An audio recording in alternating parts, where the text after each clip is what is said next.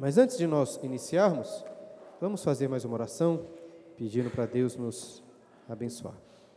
Pai querido, graças te damos, Senhor, pela bênção desse dia santo e deleitoso, no qual nos reunimos com nossos irmãos diante da tua presença, ó Deus, para desfrutarmos de comunhão com o Senhor e uns com os outros. Parte dessa comunhão temos, ó Deus, ao nos reunirmos aqui para estudarmos a tua palavra. Em especial hoje, que damos início a essa série de aulas e estudos sobre a família, pedimos que o Senhor abençoe as nossas famílias, ó Deus, aqui, e abençoe a nossa igreja de uma forma geral, que é uma grande família, e que em cada vida aqui possamos espelhar este amor para o qual a família, a verdadeira família, aponta o amor de Cristo por sua noiva, o amor do Pai pelos seus filhos que possamos, como igreja, brilhar para o mundo esta, este propósito de vivermos em família. Que o Senhor assim nos abençoe, é o que pedimos em nome de Jesus. Amém. Bom, a ideia, nossa ideia, acredito eu, é, tanto eu como os outros presbíteros né, que trarão essas aulas, é de sermos bem práticos, com, com alguns princípios, conselhos bíblicos nas mais diversas áreas relacionadas à família. Dessa forma, eu creio que vai ser muito edificante para aqueles que estão casados, também para os pais e para aqueles que querem se casar e terem filhos. Mas assim pode ser que algum de vocês, aqui da nossa igreja, se sinta um pouco deslocado, né? como se esse assunto sobre família, casamento ou filhos não se aplicasse a você. Entretanto, o assunto da família eu queria defender hoje, logo no início, é essencial para todos os cristãos, visto que as relações familiares, tanto entre marido e esposa, como entre pais e filhos, servem em última instância para revelarem a glória de Deus e a glória de Cristo. Está dando um pouquinho de microfone, não está ou não? É só para mim? Não? Está tranquilo aí? Então, se só, só para mim, tudo bem. É, estava dizendo que todos os relacionamentos familiares servem em última instância para revelarem a glória de Deus e a glória de Cristo. Então, através desses estudos sobre família, iremos vislumbrar aqui aspectos sobre aquela que é a principal de todas as famílias, que é a nossa igreja, a família da fé. Eu tenho pensado bastante sobre este assunto, falado sobre isso nas pregações em Efésios. Nós, naturalmente, damos muito valor para as nossas famílias terrenas, e de fato devemos dar. Mas em muitos sentidos é a família em Cristo que é a família principal. Né? Os nossos casamentos, os nossos relacionamentos familiares terrenos dessa terra irão um dia passar. Mas para sempre seremos unidos como irmãos uns dos outros, filhos de Deus e noiva de Cristo nos novos céus e nova terra. E a princípio eu pensei em iniciar essa série de aulas sobre a família logo no início, olhando para o primeiro casamento, para a primeira família que foi formada na Terra. E de fato a aula hoje será principalmente sobre este assunto, quando estudaremos o texto de Gênesis. Entretanto, pensando melhor essa semana, decidi rapidamente que, ao invés de iniciar lá no início, no princípio em Gênesis, olharmos resumidamente para o fim, para o, o propósito último do casamento. Não sei você, mas muitas vezes nós é, sofremos pensando que no céu nós não estaremos casados com nossos cônjuges.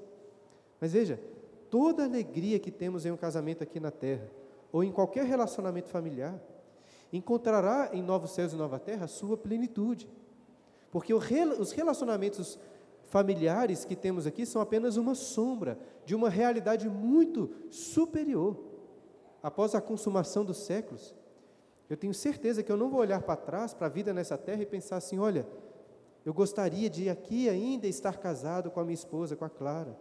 Porque ao olhar em novos céus e nova terra para aquilo que eu tenho com Cristo, também com a Clara e com todos os santos, eu vou pensar o seguinte: olha, meu casamento com a Clara era ótimo, mas é agora que eu estou entendendo que este casamento só era bom porque apontava para isso que eu estou tendo agora, Essa é a esperança que nós temos. Então, com esse pensamento em mente, o propósito último do casamento, vamos voltar ao primeiro dos casamentos. Eu queria convidá-los a abrirem suas Bíblias lá em Gênesis, capítulo 2, versículo 18 a 25. E hoje, se Deus nos abençoar, vou fazer uma exposição desses versículos. É, como muitos aqui já sabem, até no ano passado estava pregando em todo o livro de Gênesis. Então já preguei nesse texto há mais de dois anos, lá no início de 2021. Para os que têm boa memória entre vocês, muitas coisas aqui vão parecer repetitivas. E eu também costumo usar bastante esse texto para pregar em alguns casamentos. Acho que uns dois ou três casamentos de gente aqui na igreja já falei sobre esse texto. E além disso, nos grupos de casais que nós temos, é muito comum aparecer esse texto de Gênesis. Né? Então, quem faz parte desses grupos, várias coisas que vou dizer aqui soarão muito familiares. Ainda assim, apesar dessa repetição, talvez para muitos, creio que será edificante. Vamos ler inicialmente todo o texto e depois deixe sua Bíblia aberta para acompanharem a exposição. Gênesis capítulo 2, versículo 18. Disse mais o Senhor Deus: não é bom que o homem esteja só. Far-lhe-ei uma auxiliadora que lhe seja idônea. Havendo, pois, o Senhor Deus formado da terra todos os animais do campo e todas as aves dos céus, trouxe-os ao homem para ver como este lhes chamaria. E o nome que o homem desse a todos os seres viventes, este seria o nome deles. Deu nome o homem a todos os animais domésticos, às aves dos céus e a todos os animais selváticos. Para o homem, todavia, não se achava uma auxiliadora que lhe fosse idônea. Então o Senhor Deus fez cair pesado sono sobre o homem, e este adormeceu. Tomou uma das suas costelas e o fechou o lugar com carne. E a costela que o Senhor Deus tomara ao homem, transformou-a numa mulher e lhe a trouxe. E disse o homem: Essa, afinal, é osso dos meus ossos e carne da minha carne. Chamar-se-á varoa, porquanto do varão foi tomada. Por isso, deixa o homem pai e mãe se une à sua mulher, tornando-se os dois uma só carne. Ora, um e outro, homem e sua mulher, estavam nus e não se envergonhavam. Uma das melhores recomendações de filme que eu já recebi foi feita pelo pastor R.C. Sproul em uma de suas aulas que eu assisti pela internet, falando justamente sobre o tema do casamento. E o filme é um musical chamado O Violinista no Telhado. Já citei algumas vezes este filme aqui, até quando estava pregando em outros textos. E como o próprio pastor Sproul explica em sua aula, o tema principal da história deste filme são, são as tradições, em especial a tradição do casamento. E o filme começa com um homem tocando o seu violino e dançando sobre um telhado. Mas não pense nesses telhados comuns que temos aqui. Pense naqueles telhados bem triangulares, aquelas regiões mais frias, extremamente inclinados de forma que esperamos que a qualquer momento aquele violinista dançando caia do telhado. E o personagem principal desse filme é um homem chamado Tevye, um pobre judeu muito tradicional que morava em uma pequena vila da Rússia. E, e logo no início ele explica que naquela vila onde moravam, eles possuíam tradição para tudo o que faziam, para comer, tradição para beber, tradição para se vestir, e também a tradição para os casamentos arranjados. Em determinado momento ele diz o seguinte: sem a tradição, nossas vidas seriam tão instáveis como um violinista, ele aponta para como aquele violinista dançando no telhado. No entanto, o decorrer da história mostra que são as próprias tradições que vão se desmoronando, principalmente a tradição do casamento. Porque todas as filhas desse judeu, Tevye, se casam fora da tradição. No início do filme, Tevye diz que sem a tradição, a vida dele seria tão estável como um violinista no telhado. Mas a ironia da história deste filme musical é mostrar que não é a vida dele que está instável sem a tradição, mas era a sua própria tradição que estava representada naquele violinista dançando no telhado prestes a cair. E o ponto dessa imagem é mostrar exatamente que uma tradição, quando não é bem compreendida, quando não tem uma base sólida, que é instável, é uma tradição tão precária como aquele violinista tentando tocar e dançar em um telhado que cedo ou tarde irá cair. E estou contando a história deste filme para ilustrar muitas pessoas que defendem um casamento tradicional entre um homem e uma mulher, assim como aquele Tévia, como aquele homem, apenas como uma tradição humana e que, assim com o tempo, pode ser redefinida. Contudo, a verdadeira tradição do casamento não está suspensa no ar, como um violinista no telhado, mas possui raízes profundas que chegam ao próprio Deus Criador. E nesse texto de Gênesis, que acabamos de ler, encontramos os fundamentos do casamento e, para, e da origem da família nessa terra. Portanto, ao meditarmos esses versículos, podemos aqui aprender uma, uma breve teologia do casamento, compreendendo qual o propósito de Deus para essa instituição que Ele mesmo criou. E além de meditarmos um pouco sobre a teologia do casamento, eu gostaria que nós pensássemos aqui nos primeiros leitores deste livro de Gênesis, isso é, aqueles israelitas que estavam no deserto, e como esse texto foi importante para eles. E assim compreenderemos também a sua relevância para a igreja de Cristo hoje. Então, olhe comigo novamente o versículo 18. Disse mais o Senhor Deus: Não é bom que o homem seja só. Far-lhe-ei uma auxiliadora que lhe seja idônea. Aquele famoso livro da Jane Austen, que virou filme também, Orgulho e Preconceito, começa com uma bela frase: É verdade universalmente admitida que um homem solteiro, possuidor de boa fortuna, deve estar procurando uma esposa. Eu não quero propor uma discussão extensa sobre essa frase, mas o fato é que ela é muito verdadeira em relação a Adão. Adão era um homem solteiro, possuidor ali de uma belíssima fortuna naquele jardim e que precisava de uma esposa.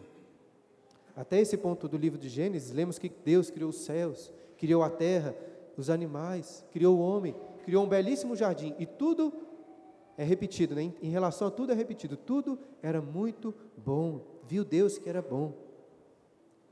Contudo, nós chegamos aí no versículo 18 a um momento distinto da criação, porque Deus viu e disse que algo não estava bom. Não é bom que o homem esteja só. Os céus foram formados com seus luminares, os oceanos preenchidos com animais marinhos, a terra com animais terrestres, mas o homem estava só, sem ninguém para completá-lo. Isso não era bom.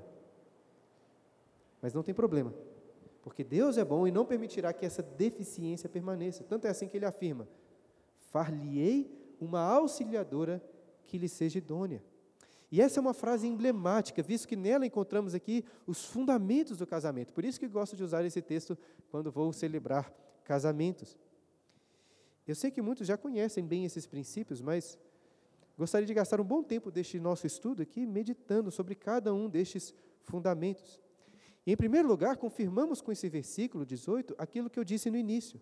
Deus é o criador do casamento. Portanto, cabe apenas a Deus definir o que é o casamento.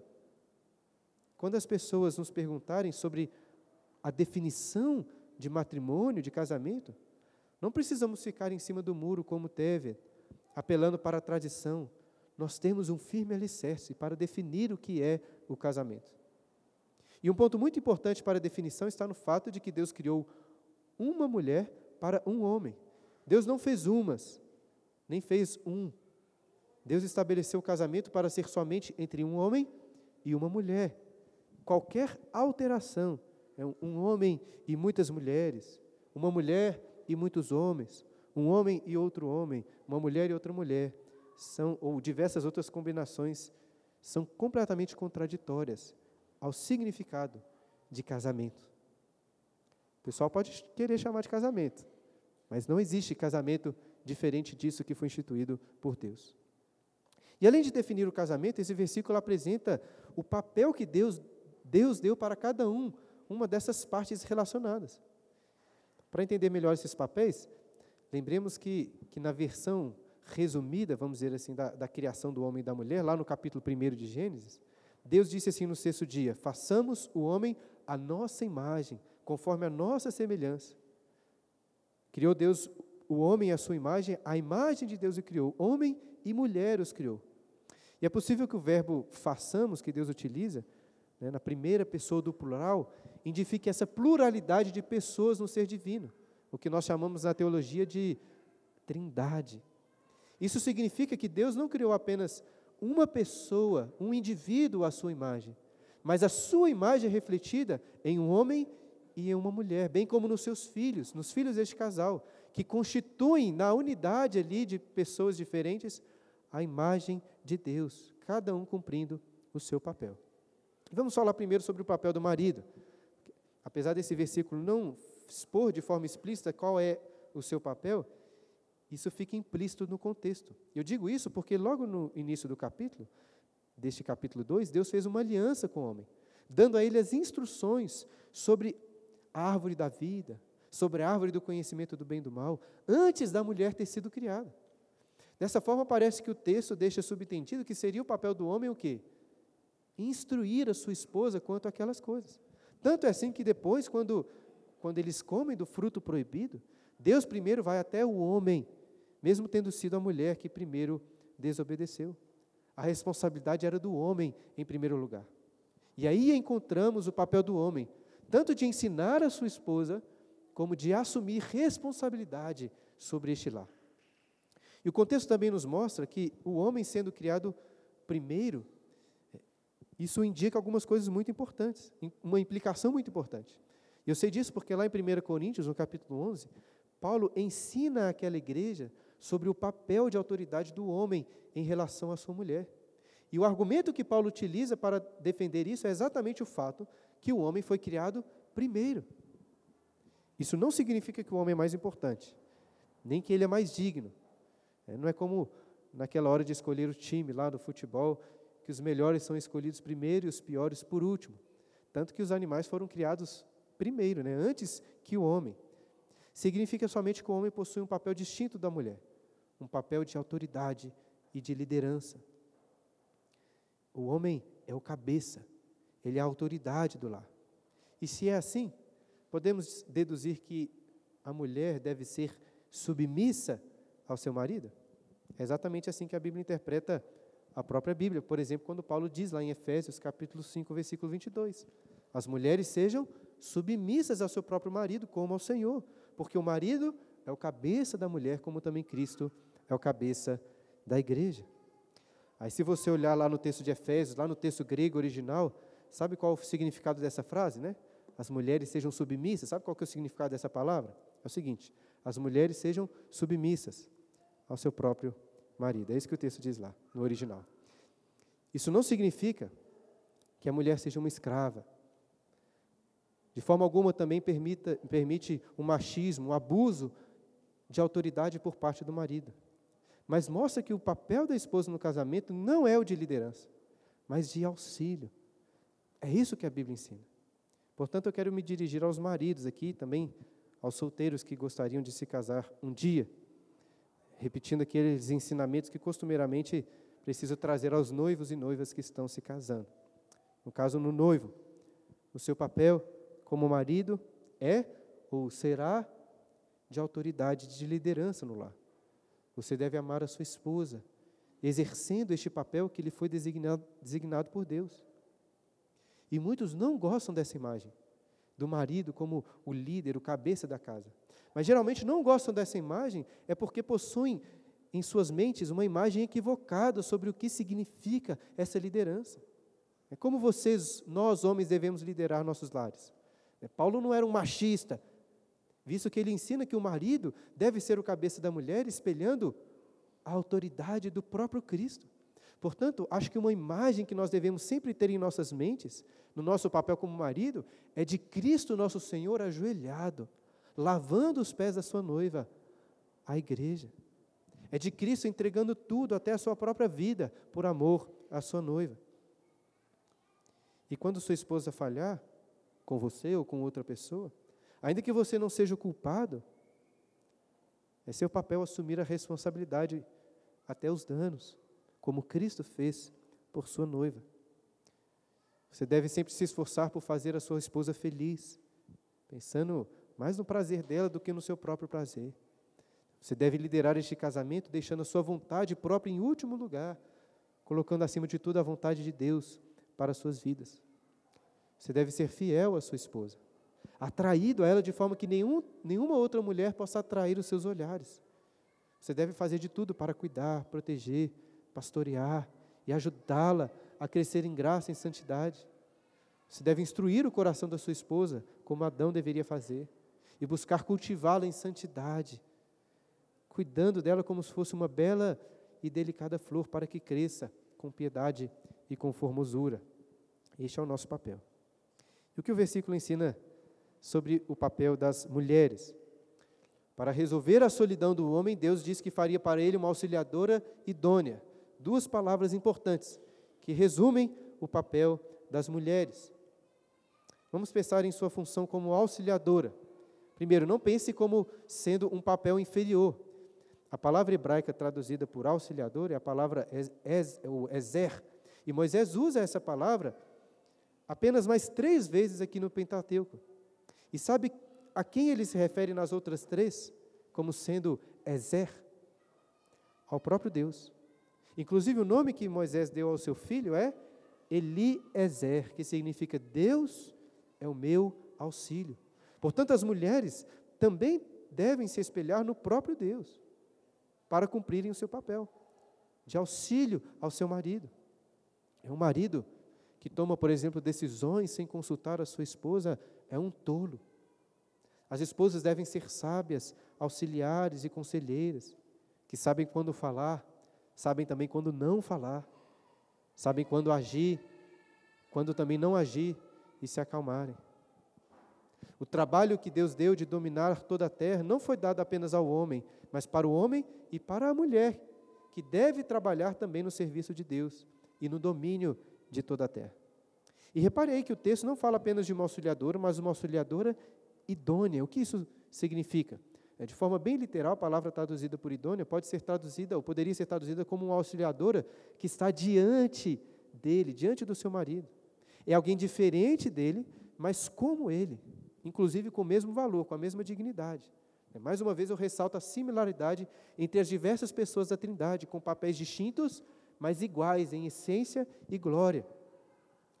Você já deve ter ouvido que por muito tempo na antiguidade, a mulher era considerada inferior ao homem, em vários sentidos. E de fato, isso parece verdade em muitos lugares, em muitos contextos. Mas esse relato de Gênesis mostra que os dois são iguais em dignidade perante Deus. Muitas pessoas costumam dizer que a Bíblia é machista, mas talvez não tenha nenhum outro relato antigo que valorize tanto a mulher quanto o Antigo Testamento. Então, mulheres, não caiam nessa conversa fiada, né, de ter de mostrar aí o seu valor para as pessoas, porque a sua dignidade está no fato. Nesse fato que lemos aqui, você foi feita e criada à imagem do Deus Criador. O termo escolhido em português para a tradução é o termo idônea, que significa conveniente, próprio para alguma coisa. E creio que é uma boa tradução, porque, de certa forma, traduz o sentido que eu creio ser o sentido bíblico para essa palavra. A mulher é alguém como o homem, igual a ele em vários sentidos, é carne da mesma carne, mas ao mesmo tempo ela é diferente. E é assim para ser próprio ao homem, para completá-lo, como se fossem duas peças de quebra-cabeça se juntando. A esposa foi criada tanto para auxiliar, como, também como para completar o seu marido. Portanto, dirijo-me agora às mulheres, né, casadas ou que querem se casar. Você deve ser submissa ao seu marido, em amor, em graça, cuidando dele, cuidando da sua casa, cuidando dos filhos que Deus lhe der. Você também deve orar por ele, ajudá-lo, encorajá-lo a ser um servo fiel. Você deve respeitá-lo, honrá-lo, fazer o nome do seu marido estimado entre as pessoas, ao invés de ficar falando mal dele. Você deve cultivar a sua formosura, mas principalmente cultivar as belas e atraentes virtudes concernentes à mulher piedosa, para auxiliar o seu marido no serviço a Deus que vocês têm nessa terra. Em resumo, este é o papel da mulher. Voltemos agora à continuação do texto aí em Gênesis, nos versículos 19 e 20, que dizem: Havendo, pois, o Senhor Deus formado da terra todos os animais do campo e todas as aves dos céus, trouxe-os ao homem para ver como este lhes chamaria. E o nome que o homem desse a todos os seres viventes, este seria o nome deles. Deu nome o homem a todos os animais domésticos, às aves dos céus e a todos os animais selváticos. Para o homem, todavia, não se achava uma auxiliadora que lhe fosse idônea. A sequência desses versículos, a princípio, parece muito estranha. Porque no versículo 18, Deus disse que faria uma esposa para o homem. Mas logo em seguida, o que Deus faz? Deus, Deus traz ao homem vários animais para que eles fossem nomeados. Dar nome neste contexto exemplifica aquele domínio que Deus deu ao homem sobre os animais. Imagina aqui que foi uma tarefa bem longa, né, bem demorada. Provavelmente bem menos demorada do que se a mulher já estivesse com ele. Mas o ponto principal desse texto, claramente, não é o nome aqui dos animais. Visto que o versículo 20, depois na sequência, volta a falar sobre a mulher, dizendo o seguinte: Todavia, não se achava uma auxiliadora que lhe fosse idônea. Este é o tema principal dessa parte aí. E, e com essa frase, a sequência desses versículos que parecia estranha, a Quegito passa aqui a ter um significado muito especial. O que é essa história do homem, dando nome aos animais, tem a ver com a criação da mulher? Lembre que no versículo anterior, vimos que Deus é quem tinha considerado: não é bom que o homem esteja só. Será que o homem já tinha percebido isso? As mulheres vão saber melhor, né? Que o homem custa perceber as coisas, não é mesmo? Eu acho que ele não tinha percebido ainda essa necessidade. Às vezes acontece de passarmos muito tempo das nossas vidas sem alguma coisa. E só quando vemos que todos ao redor têm essa mesma coisa, é que percebemos o tanto que ela é boa, valiosa. E aí passamos a querer para nós também. Eu acho que foi mais ou menos isso, ou esse o propósito de Deus, em fazer com que o homem desse nome a todos os animais. Um dos seus propósitos era fazer com que Adão compreendesse em seu íntimo aquilo que Deus já tinha dito no início. Não é bom que ele estivesse só. Aí tente imaginar essa situação. O Senhor trouxe todos os animais para que Adão desse nome a cada um deles. E depois de todo esse processo, a conclusão do texto é, é qual? Para o homem, todavia, não se achava uma auxiliadora que lhe fosse idônea. Então Adão percebeu ali, né? Cada animal tinha o seu par, o leão, a sua leoa, o gato, a sua gatinha. Mas para ele não havia ninguém. Aqueles cabritos, aquelas cabritas não serviam para ele. E nesse momento, então, ele percebeu: não era bom estar só. E o que aconteceu? Versículos 20, 21. Então, o Senhor Deus fez cair pesado sono sobre o homem, e este adormeceu. Tomou uma das suas costelas e fechou o lugar com carne. E a costela que o Senhor Deus tomara ao homem transformou-a numa mulher e lhe a trouxe. E disse o homem: Essa afinal é osso dos meus ossos e carne da minha carne. Chamar-se-á varoa, porquanto do varão foi tomada. Imagino que quando Adão viu aquela mulher, ele exclamou, né? Aí sim, agora, agora sim, essa de fato é, é osso dos meus ossos, ela é carne da minha carne, essa é a minha mulher. E o novo nome foi dado à mulher aqui. Na, na poesia hebraica, o nome dela é Ishá, o nome do homem é Ish. Já no início do capítulo, o homem, o nome do, do o nome que é dado ao homem é Adão, né? A, a gente traduz por Adão, mas o termo hebraico é Adão. E o termo hebraico para se referir à mulher no início tem a ver com isso. Agora, este termo hebraico, Adão, vem do termo terra, no hebraico que é Adamá, ou seja, o homem veio da terra. Essa é a ideia do nome. Já a mulher foi feita do homem. E é por isso que aqui ela é chamada de Ishá. Por quê? Porque do Ish foi tomado. Por, por isso existem essas referências nos nomes. Ela foi formada do homem. Agora, vale ressaltar, é claro, que apesar da mulher ter sido criada da costela do homem, não foi o homem quem criou a mulher, mas foi Deus quem a criou. Né? O homem estava apenas dormindo. Provérbios 19, versículo 14, diz que a esposa prudente vem do Senhor. E é exatamente isso que vemos aqui. Deus já tinha dado para Adão um belíssimo jardim, mas agora dá a ele um presente muito melhor, uma esposa. Inclusive, era a mulher mais bela de todas que existia naquela época. É lógico que era a única mulher, né? mas com certeza era muito mais atraente do que aquelas cabritas ou animais que tinham ali e Adão tinha nomeado antes. E talvez até possa forçar um pouquinho esse texto para fazer uma aplicação a nós maridos, né? O seu padrão de atração deve ser a sua própria mulher. Né? Se ela for morena, você é atraído por uma morena, né? exatamente como ela. Se ela pintar o cabelo de loiro, aí você vai adequar o seu padrão de atração. E quando ela ficar velhinha, né, você vai ser atraído por uma velhinha também. O texto aqui não explica o motivo de Deus ter se utilizado em específico da, da costela de Adão.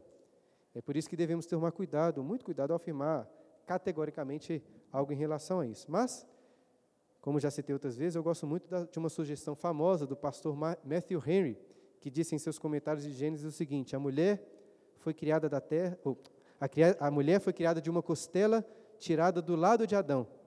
Não foi feita de sua cabeça para governar sobre ele, nem de seus pés para ser pisoteada por ele, mas de seu lado, por ser sua igual, né, debaixo do seu braço para ser protegida, e perto do seu coração para ser amada. E é curioso, né? Exatamente quando você está com sua esposa aqui bem do seu lado, bem perto da sua costela, que você pensa, esse, esse é o lugar dela. E é assim, irmãos, que Moisés, inspirado por Deus, descreve este primeiro e maravilhoso casamento. Em seguida, considerando essa história, Moisés faz dois comentários muito importantes. O primeiro comentário está no versículo 24. Por isso, deixa o homem pai e mãe e se une à sua mulher, tornando-se os dois uma só carne. O primeiro homem, Adão, não tinha pai nem mãe. E ainda assim Moisés estabelece uma conexão entre esse primeiro casamento e todos os outros. Ele diz assim: por isso, por isso o quê? Porque não é bom que o homem seja só.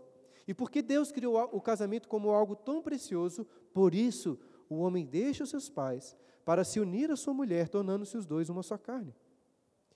Esse pequeno versículo é tão fundamental que quando Jesus foi questionado sobre o divórcio e casamento, lá em Mateus 19, ele cita, ele cita justamente esse texto. De forma que eu queria ressaltar rapidamente três princípios práticos desse versículo para o casamento. Em primeiro lugar, deixe o homem pai e mãe. Pais precisam compreender que um dia seus filhos sairão de casa. Naturalmente, deixarão de estar sob a sua responsabilidade direta. Os homens vão sair para liderar uma nova família e as mulheres para serem auxiliadoras idôneas em um novo lar. Não é só os pais que precisam compreender isso, como os filhos também precisam entender que com o casamento estarão saindo ali debaixo das constantes asas né, de papai e mamãe. Eu digo isso porque boa, boa parte de problemas no casamento se encontra em um relacionamento indevido, né? às vezes numa intrusão, intrusão ou um descaso dos pais dos sogros na vida do casal. Ou então numa contínua dependência dos filhos casados em relação a tudo, tudo relacionado aos seus pais. Em segundo lugar, o texto diz que o homem deve deixar os seus pais e se unir à sua mulher, tornando-se uma só carne com ela. Essa é uma união maravilhosa. Duas vidas que se tornam apenas uma, uma só casa, é um só propósito, é um só conta bancária, um só dinheiro. Os dois se tornam um. E uma das evidências mais reais e prazerosas dessa, dessa união carnal é o relacionamento sexual. O sexo não é algo sujo ou vergonhoso. Pelo contrário, a Bíblia exalta a sexualidade como algo excelente, prazeroso, glorioso.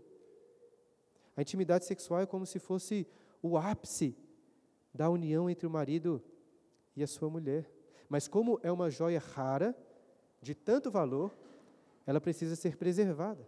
O grande problema é que muitos querem toda a excitação do relacionamento sexual sem os compromissos que dão segurança.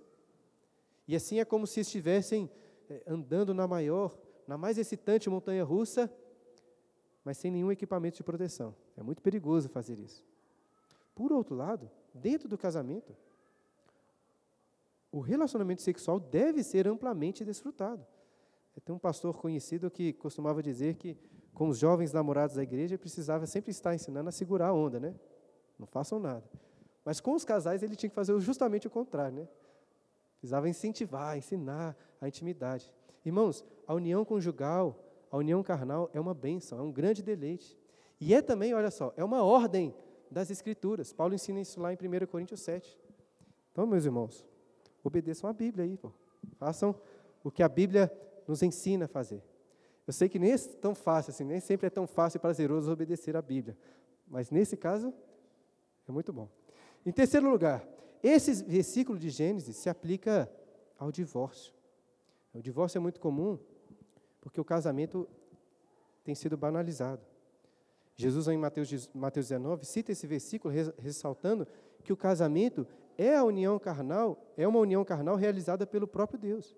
De forma que um simples papel de divórcio que você faz lá no cartório não pode separar aquilo que Deus uniu. Alguns dizem que os filhos são para sempre, mas, mas os filhos um dia vão sair de casa, ainda que continuem sendo seus filhos.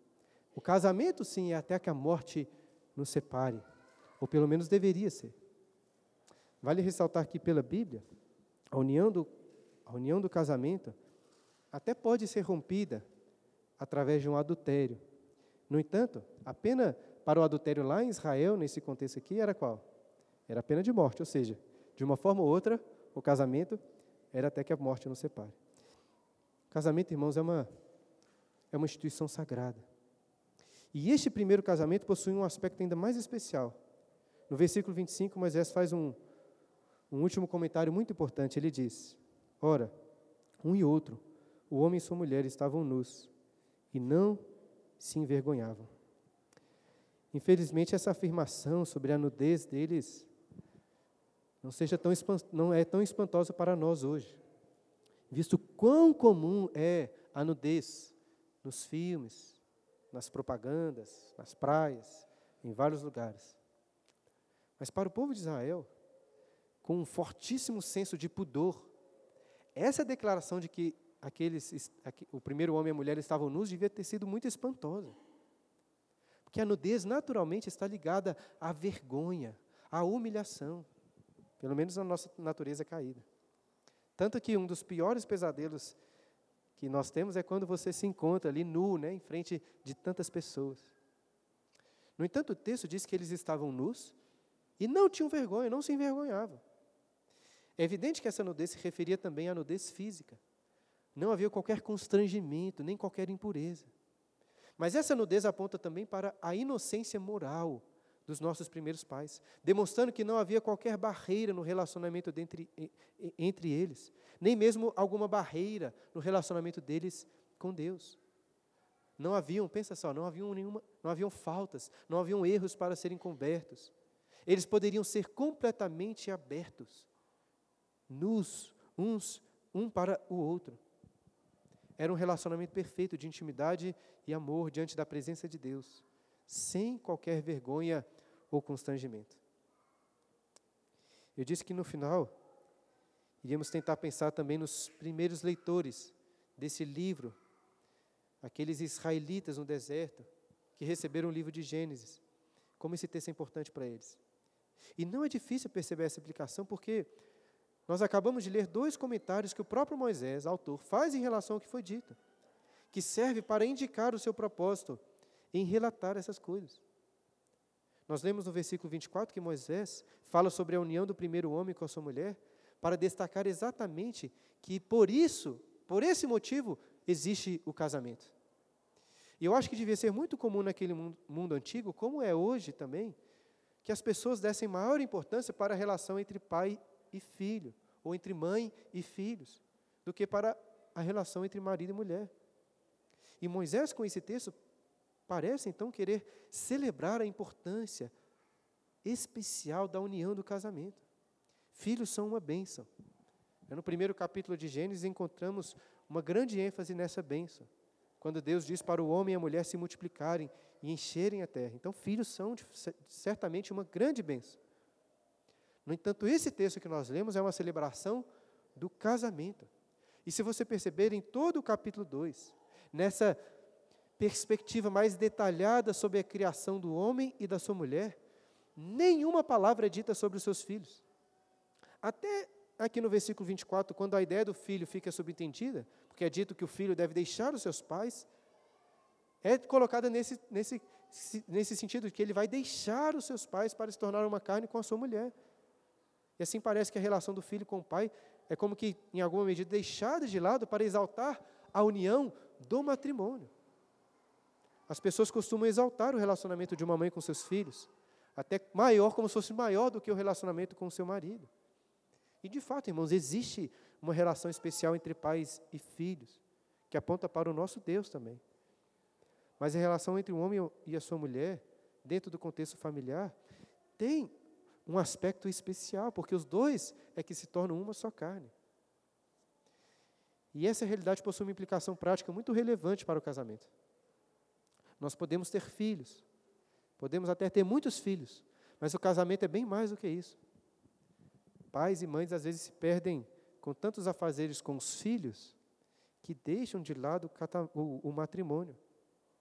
E assim, quando esses filhos crescem e saem de casa, não há, não há mais união entre o casal. Portanto, meus irmãos e irmãs, cuidem com zelo do seu relacionamento conjugal.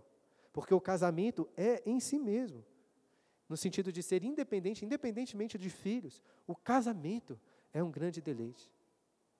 A Bíblia fala muito sobre o relacionamento entre pais e filhos, é muito importante. Mas é o matrimônio, por exemplo, que serve como tema de um livro inteiro das Escrituras, o livro do Cântico dos Cânticos. E por que o casamento é tão importante assim?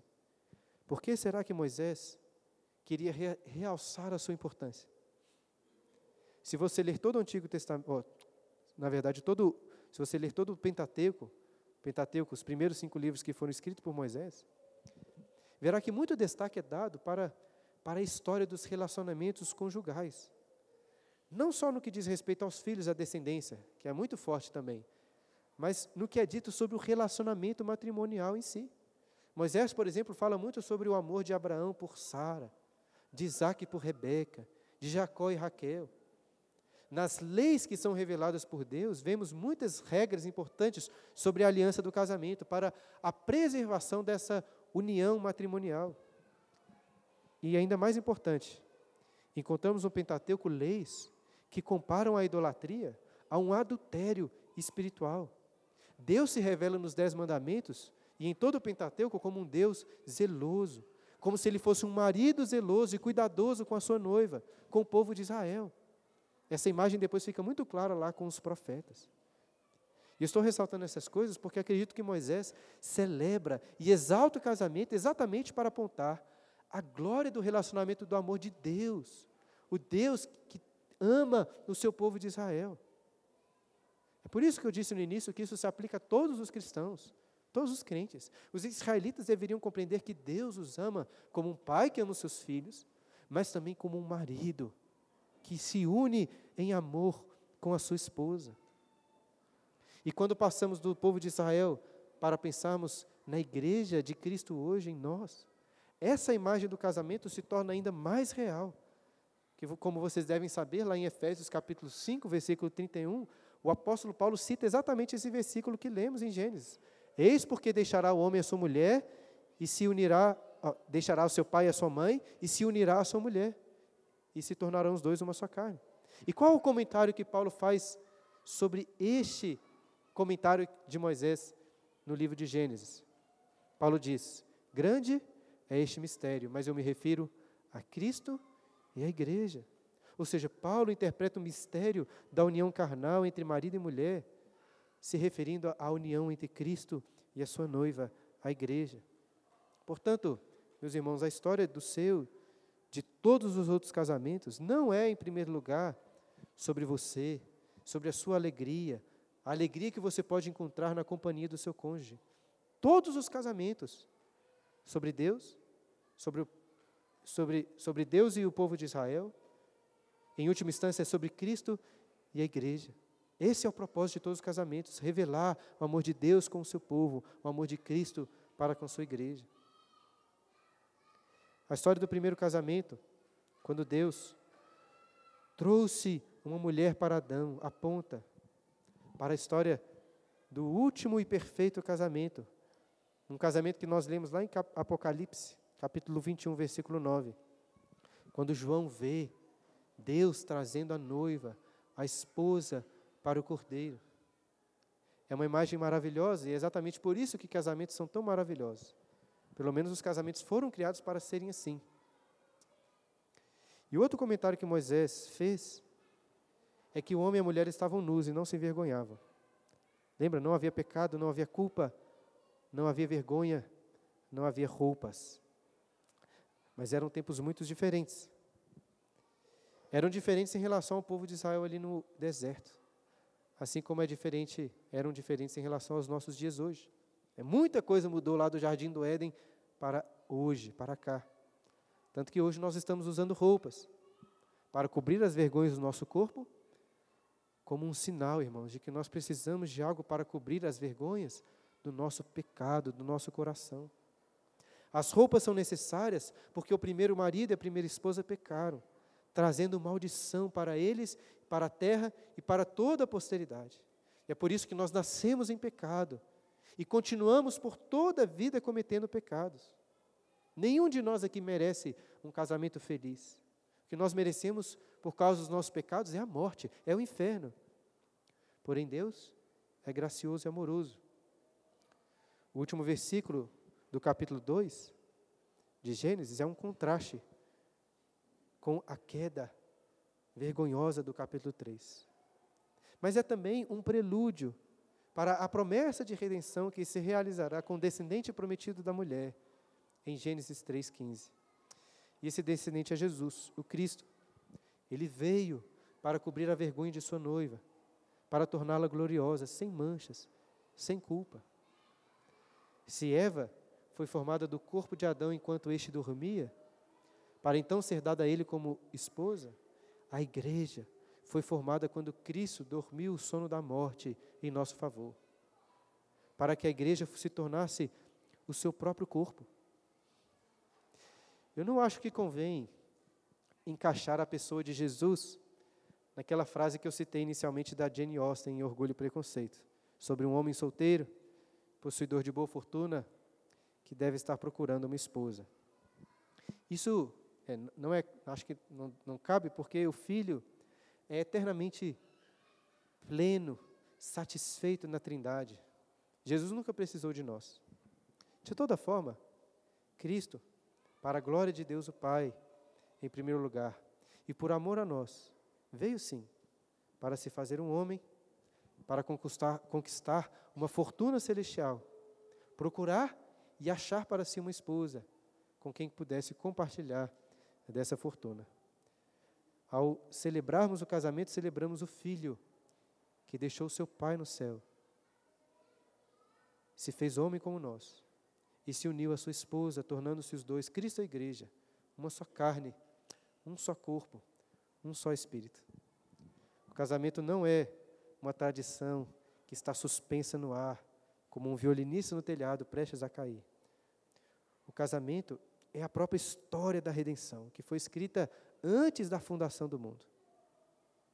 Nós podemos e devemos nos alegrar em nossos casamentos, irmãos. Mas independente se você está casado ou se vai se casar, a alegria do casamento aqui aponta apenas para a alegria do melhor casamento. O casamento celestial. O melhor casamento e mais feliz casamento que podemos ter nessa terra é apenas uma sombra, uma pequena sombra da alegria que teremos com Cristo e teremos para Ele com, para sempre, com Ele para sempre, quando o noivo voltar para a sua noiva. Essa, irmãos, é a história do primeiro casamento e também do último casamento que nós aguardamos. Diferente dos sermões, quando eu preguei aqui em Gênesis, agora vocês têm a oportunidade de fazer perguntas. Então, é, separarei, como sempre, dez minutinhos para fazer tirar dúvidas. E a primeira ali com a dona Vânia, que já levantou a mão ali. Maurício está levando a. Pode perguntar, dona Vânia. Bom dia a todos. É uma dúvida que eu tenho desde quando eu me tornei cristã. Ixi. Esse versículo 24. Sobre a nudez? Deixará ah, sobre deixar... filho, pai e mãe, e ambos se unirão a uma só carne, e ambos serão um, né? Mas e os pais ficam aonde na história? Porque, é. não, não terminei. Porque, a, sim, vai casar, vai ser feliz, vai viver a vida deles, e os pais não existem mais. Às vezes morre um, fica um sozinho, fica doente, fica necessitado, precisa do filho, né? E aí? E o filho está preocupado só com a família dele. Os pais não existem mais? É, Os é pais deixam de existir para os filhos? Ah, Inclusive, a gente luta a vida toda para criar os filhos, né? Essa é Na uma- velhice que a gente precisa, eles casaram, tiveram. Não sou contra, acho que tem que ser mesmo muito feliz, dedicar, mas os pais deixam de existir? Não existem mais? Essa é uma pergunta muito boa, dona Vânia. Assim, no contexto de Gênesis, é, quando as pessoas se casavam, se casavam, a gente não tem como interpretar ali aquele contexto como se fosse o contexto atual, né? Assim, as pessoas continuavam morando ali, perto uma das outras, né? Tipo assim, a gente vê quando... Até quando Jacó se casou, ele se casou afastado, né? Mas muitas histórias ali do povo de Israel, o povo, o povo se casava e permanecia morando ali, dentro da mesma tribo, dentro, próximos uns dos outros, né? É, então, esse deixar o pai e a mãe certamente não não significa deixar completamente, né? Como se deixasse de existir.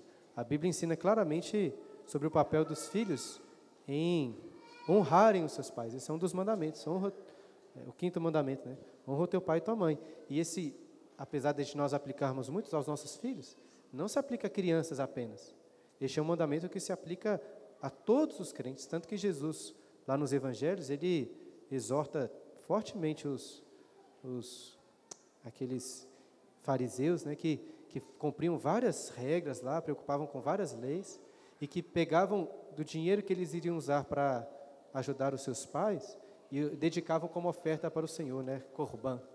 E Jesus condena eles, fala assim, "Olha, vocês não estão cuidando, vocês não estão cumprindo um mandamento claro de honrar e cuidar dos seus pais. É, e a Bíblia nos ensina que este é um mandamento com promessa.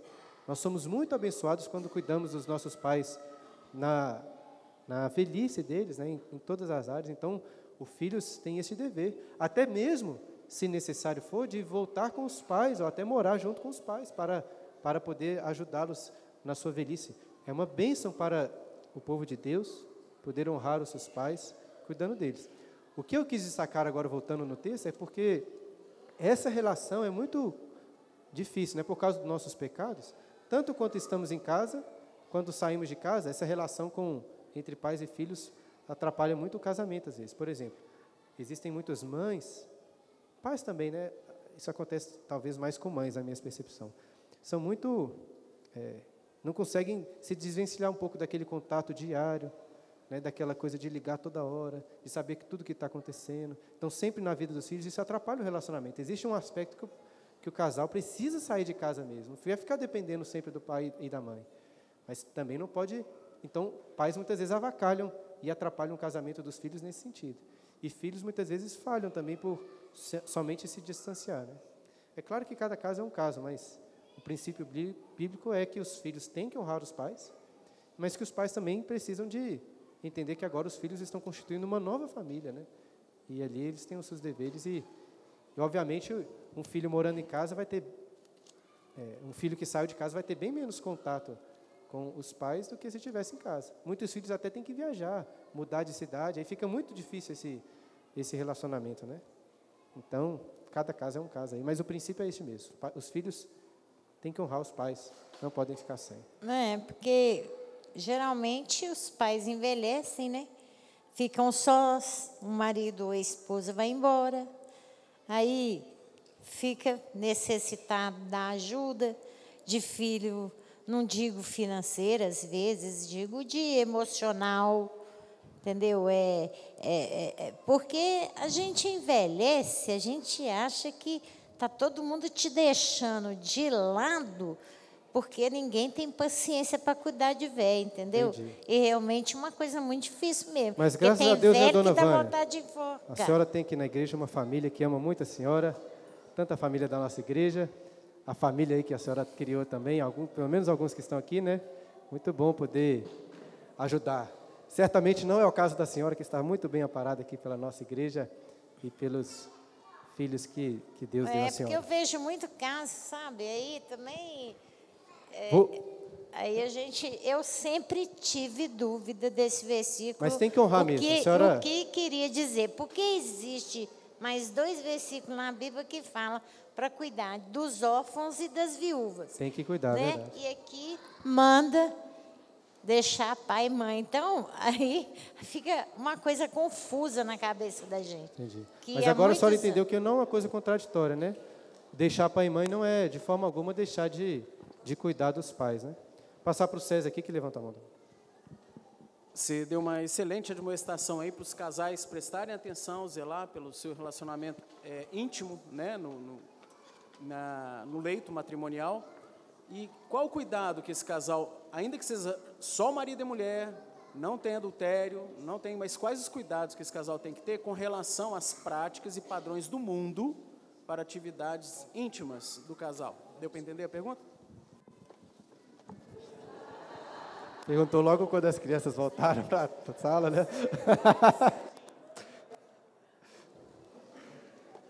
Meus irmãos, é, a pergunta do César é muito pertinente, né? Porque infelizmente nós vivemos, como até ressaltei aqui, em um contexto é, é, perversamente sexualizado, né? Então, a sexualidade está em todos os lugares aí onde nós vamos, tudo que a gente assiste tudo que a gente lê, não só com cenas explícitas, mas também a forma como isso tem sido ensinado, as expectativas que são criadas.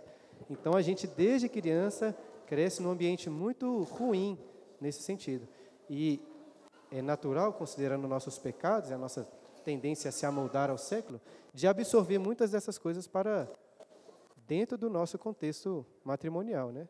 Eu não obviamente entrarei aqui em nenhum detalhe, né? Quero responder apenas com princípios, mas a Bíblia nos ensina que o leito matrimonial deve ser, sim, é, desfrutado, mas com os limites da santidade e pureza cristã, né? Então, assim, outros tipos de pensamentos, imagens, é, às vezes coisas que as pessoas assistem, tudo isso não convém. É um relacionamento entre os dois ali, apenas é diante da presença de Deus, mas entre os dois, na intimidade deles. E as expectativas que são criadas também não podem ser as expectativas que a gente às vezes cria assistindo é, série de televisão, filme aí, romances que são por aí divulgados, porque senão vai ser muito ruim, né?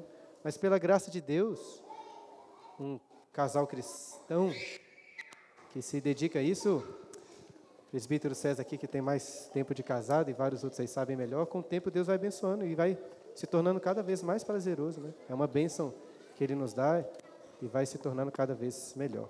Mas o princípio é não, de, não podemos nos amoldar. Né? Não vai achar que está tudo liberado agora, não. Fala aí, Lorena. É, não é o meu caso, gente, mas uma amiga, uma a- amiga sua? Legal. eu tenho muitos amigos e amigas, enfim, que não querem se casar. É um problema ou realmente existe o dom do celibato? Uai, é uma bênção, né? A Bíblia deixa muito clara, até fazendo uma comparativamente, que é melhor. Paulo diz isso claramente, que, que é bom, é melhor até que uma pessoa se dedique ao Senhor, porque quando ele se casa, ele tem que cuidar da, da esposa, das coisas de casa, né? Da família. E ele tem menos tempo para se dedicar de forma direta ao ministério da igreja. Eu conheço uma jovem cristã, não está tão segura assim, não, diria, mas ela não é da nossa igreja, tá, gente? Mas eu conheço uma jovem cristã que diz assim: olha, eu quero dedicar minha vida para a igreja.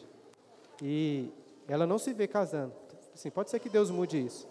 E é uma bênção, porque ela de fato pode ajudar muito na igreja, é, em vários sentidos. Homens, é, às vezes até com mais é, funções, né, podem se dedicar na igreja como pastores. Né? Existem pastores aí importantes na igreja que foram, que eram celibatários e que por isso tinham muito mais tempo para se dedicar à vida na igreja. Isso é uma bênção para a igreja também. Então, o que a Bíblia ensina é que se você está abrasado, você deve buscar o casamento, é o que Paulo ensina lá em 1 Coríntios 7. Então, se você tem muita vontade de se casar, pode ser que não se case. A Bíblia não coloca isso como uma necessidade, né? Você vai estar casado com Cristo nos céus. É isso que tem, temos que todos nós encontrarmos satisfação. Mas se você quer muito, é uma coisa que você deve orar e buscar. Agora, se uma pessoa não. Uma, uma, qual, qual, é a pessoa que tem o dom do celibato? Eu acho que um dos primeiros, um dos primeiros sinais é este, que não é uma coisa igual para essa jovem que eu citei, não é uma coisa que faz tanta diferença para ela que ela está sempre pensando. Mas que seja para se dedicar ao Senhor. O celibato não é um dom de não casar. O celibato é um dom de dedicação no serviço ao Senhor. Então é, não, não é celibatário quem não se casa, é celibatário quem não se casa para se dedicar de forma mais inteira, assim, nas coisas da igreja, da, do, do, trabalho de Deus. Isso está lá em 1 Coríntios, capítulo 7. Depois vocês podem ler lá para conferir se o que eu estou falando aqui é besteira ou se que foi o que o apóstolo Paulo ensinou lá mesmo. Tranquilo, irmãos? Esses assuntos vão gerar várias perguntas, nós teremos ainda mais quatro aulas. Então, no final de cada aula os professores vão deixar um tempinho. E se você quiser também anotar uma pergunta, por exemplo, a próxima aula vai ser o César, vai falar sobre filhos. Que é, é. Mas se você tiver uma outra pergunta aqui, se lembrar sobre família e quiser aproveitar para perguntar ao César também, ele vai deixar, não vai? O foco vai ser nos filhos aí, mas quem sabe? Pode mandar para o César também, para mim. Nas próximas a gente responde. Tranquilo? Deu nosso tempo? Nós vamos fazer uma oração. Oremos, Senhor Deus e Pai, te louvamos pelo dia do Senhor, no dia em que nos ajuntamos, ó Pai, focados nas coisas concernentes à espiritualidade, doutrina, oração, estudo e preparando-nos para o culto que prestaremos ao Senhor à tarde. Obrigado por esse dia tão precioso e agora por essa aula, Pai, onde vimos o primeiro casamento, que possamos nos lembrar dos teus preceitos, nos tranquilizar na satisfação que encontramos no Senhor, na santidade do leito matrimonial, lembrando-nos, ó Pai, das realidades que o pastor colocou, das prioridades, que os filhos são uma bênção, mas que o marido, ó Pai, tem que ter o foco na esposa, a esposa no marido, e os dois na velhice serem honrados pelos filhos, cuidados, mas sempre buscando, ó Pai, o casamento para a glória do nome do Senhor e não satisfação pessoal. Obrigado por essa aula preciosa, obrigado pela tua palavra, obrigado por essa passagem em Gênesis e por toda a escritura que nos direciona de forma bem tranquila e objetiva nesse assunto do matrimônio, do casamento e das famílias. Pedimos que o Senhor nos abençoe, nos guarde, em nome de Jesus. Amém.